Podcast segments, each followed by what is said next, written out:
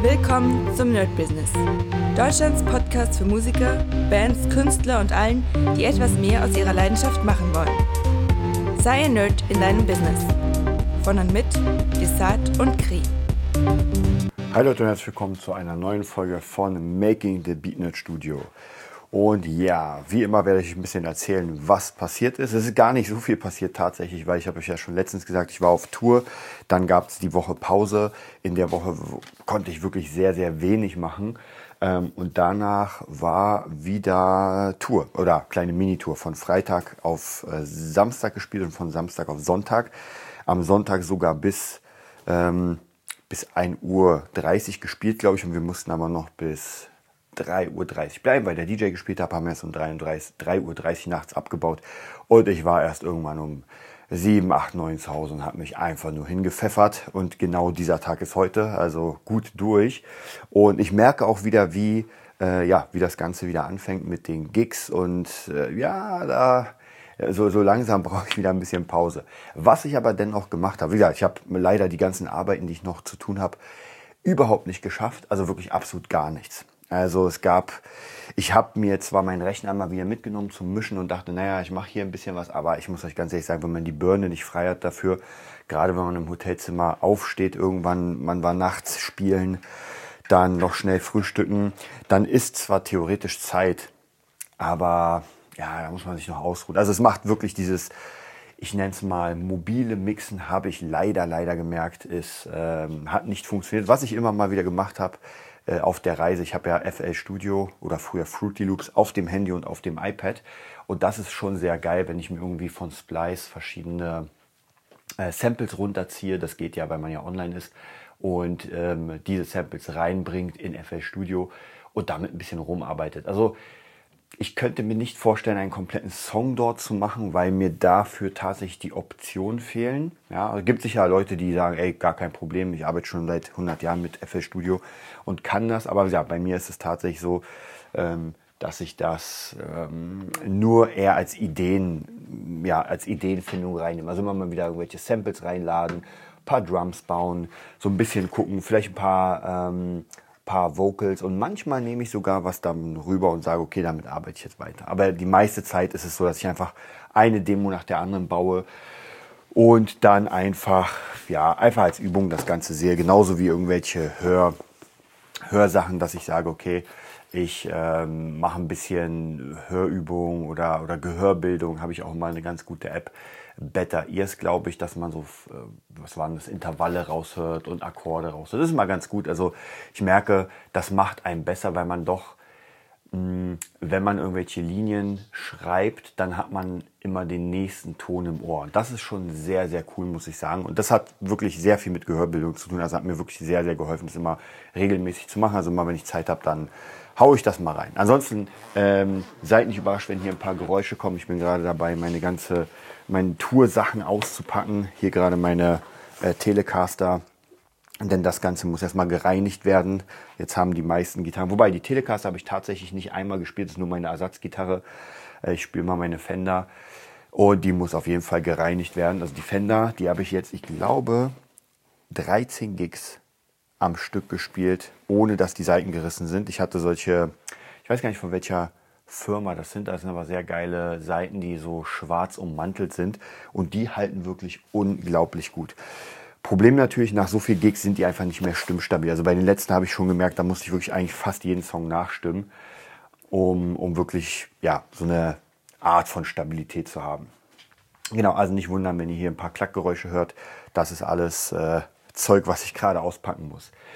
Ja, was ich aber doch sehr, sehr, sehr viel gemacht habe auf Tour und tatsächlich jetzt in den letzten Tagen ist diese Weiterbildung. Also ich bin ja jetzt bei der Digital Slate Academy und zwar für drei Monate erstmal umsonst, weil ich über äh, den Beat Club von Timbaland einen ja, Gutschein bekommen habe oder da gibt es Gutscheine für Members, was sehr, sehr geil ist. Ich sag mal so, ähm, die drei Monate sind cool, auf jeden Fall, aber ähm, wenn man wirklich mit Digital Slate oder mit diesen Slate, Steam Slate Plugins arbeiten will, dann muss man das eigentlich als Abo haben. Also ich habe auch lange, lange überlegt, es gibt ja auch noch eine Möglichkeit, das nicht als Abo zu nehmen, sondern sich die, das Virtual Mix Rack zu kaufen. Aber ich muss sagen, im Abo ist da doch ein bisschen mehr. Und das Abo kostet pro Jahr, glaube ich, 150, wenn ich mich nicht irre. Und das Virtual Mix Rack für ein Jahr kostet auch 150. Und ich muss ganz ehrlich sagen, mittlerweile, ich habe gemerkt, das lohnt sich auf jeden Fall mehr.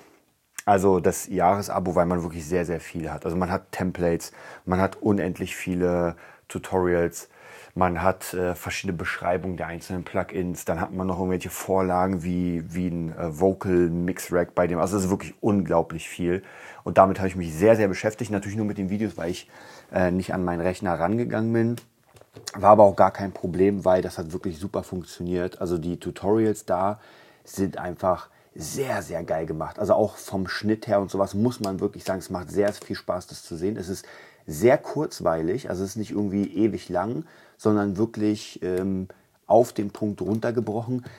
Ich muss sagen, es kommt so ein bisschen darauf an, wenn ich mehr Fachwissen haben will, ist das ein bisschen zu wenig.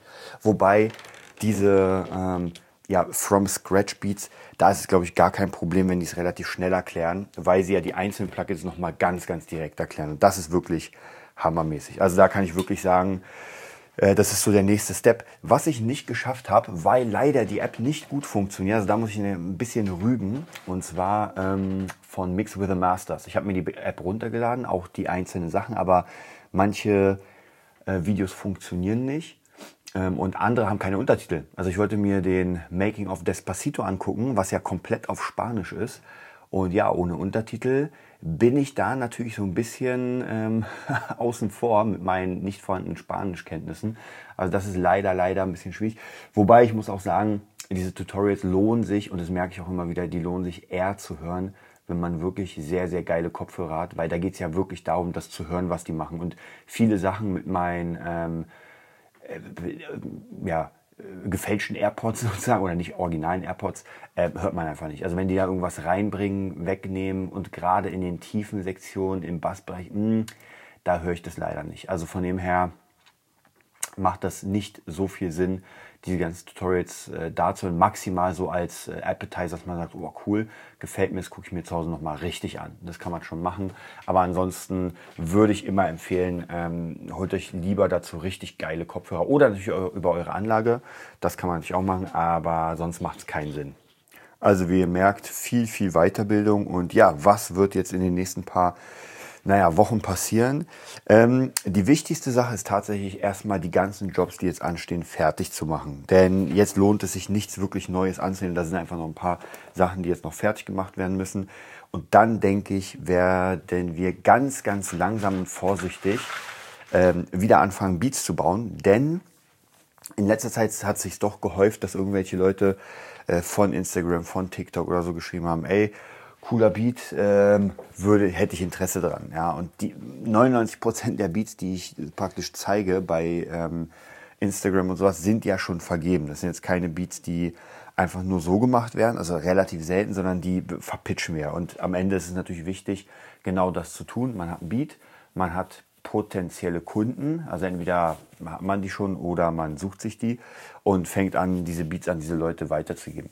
Da muss, die müssen natürlich noch viel, viel geiler klingen. Also da bin ich gerade dabei, wirklich durch diese Weiterbildung unendlich viel zu lernen. Und ich merke, da ist es wirklich ein Fass ohne Boden. Also ich glaube, so vor ein paar Jahren, ich kann jetzt gar nicht mehr genau sagen, wann, dachte ich schon, ja, das geht schon alles und ich kann gut mixen. Und ja, das ist also, ich sag mal so, wenn man wirklich aufs Profi-Niveau gehen will, wo man wirklich ähm, die ganz Großen hört und genau das machen will, das ist natürlich doch ein bisschen mehr Arbeit als einfach nur so ein bisschen, naja, ich kann jetzt äh, hier ein paar Kickdrums zusammenmixen, eine Snare zusammenmixen, ein paar Kompressoren, sondern da sind wir schon teilweise auch in der kreativen oder im kreativen Mixing, wo man dann überlegt, wie man Problemstellungen löst, damit das alles interessant klingt. Ich habe jetzt gerade so ein paar ähm, Beats, Songs, wo ich eine Stimme habe, wo ich merke so, ah, da ist noch nicht, das ist es noch nicht. Ja, und jetzt die Frage, man kann es natürlich genauso abgeben, weil es klingt ja trotzdem solide.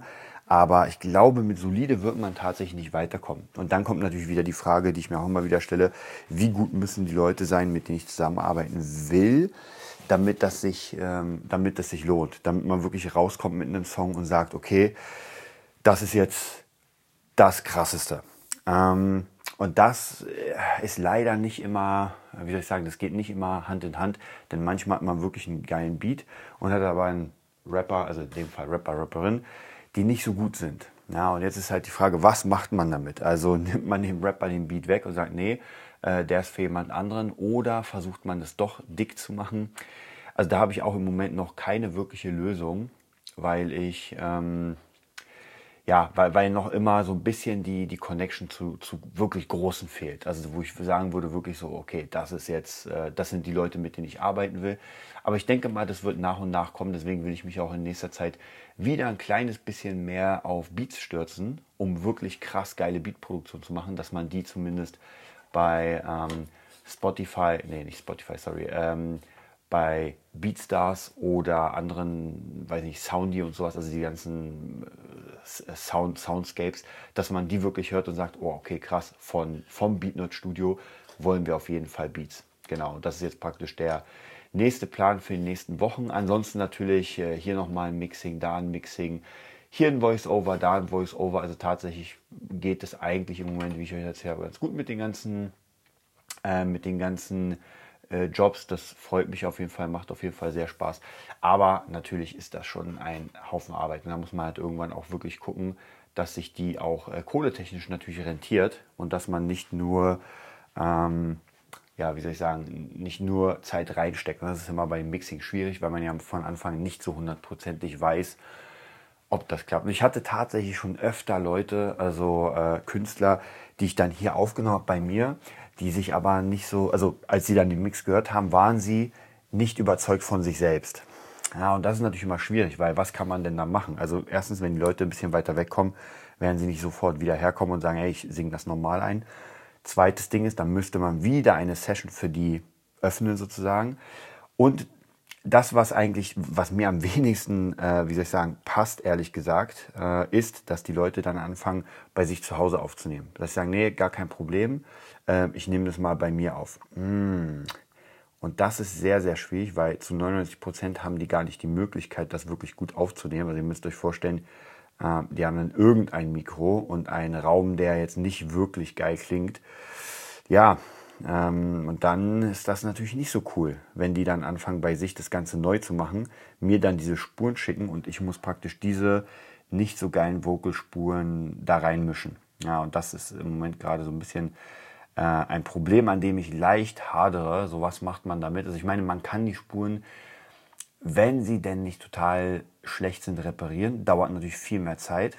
Und das nächste ist, ich habe nicht unbedingt das Gefühl, dass die Performance dadurch besser wird, weil man jetzt zu Hause auf. Man hat natürlich mehr Zeit, man hat weniger Druck und und und. Aber trotzdem kommt es mir nicht vor, als würden dann, äh, also ich habe keine Spur bisher bekommen, wo ich dann reingehört habe und mir dachte so, wow, das ist es, das müssen wir jetzt auf jeden Fall nehmen. Also zumindest äh, von der, vom Sound war es natürlich hier immer besser. Warum? Natürlich klar, weil hier einfach der, nicht der Raum, sondern weil ich die ISO-Vox habe, die einfach viel, viel cooler klingt, als wenn man es zu Hause macht.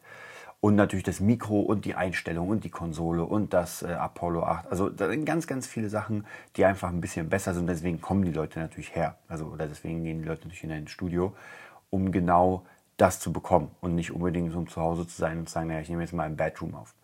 Also auf jeden Fall ein Problem, womit ich mich demnächst befassen werden muss.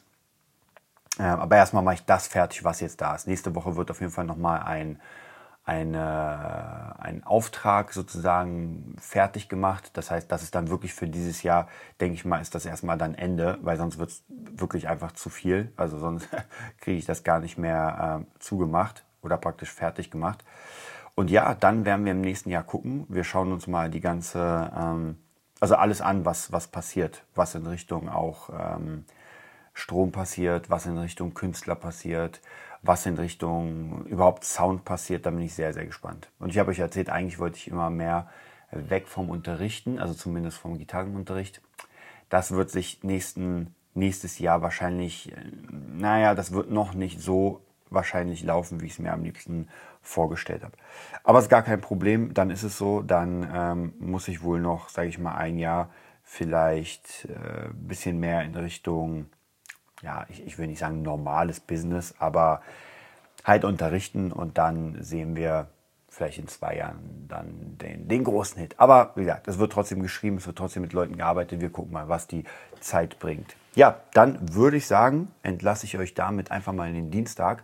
Falls ihr Bock habt, irgendwie zu schreiben oder sowas, geht auf nerdbusiness.de und wir sehen uns oder hören uns dann nächste Woche wieder. Das war die neueste Folge vom Nerd Business Podcast. Wir hoffen, es hat dir gefallen und bitten dich darum, uns eine 5-Sterne-Bewertung bei iTunes zu geben. Vier Sterne werden bei iTunes schon abgestraft. Also gib dem Podcast bitte die 5-Sterne-Bewertung und teile uns auf Facebook, Instagram und schicke ihn an deine Freunde. Wir leben davon, dass du uns hilfst, unsere Message zu verbreiten. Wir danken dir vom ganzen Herzen dafür. Abonnier den Podcast, teile ihn mit deinen Freunden und wir hören uns in der nächsten Folge, wenn es wieder heißt, bist du ein Nerd in deinem Business? Nerd Business.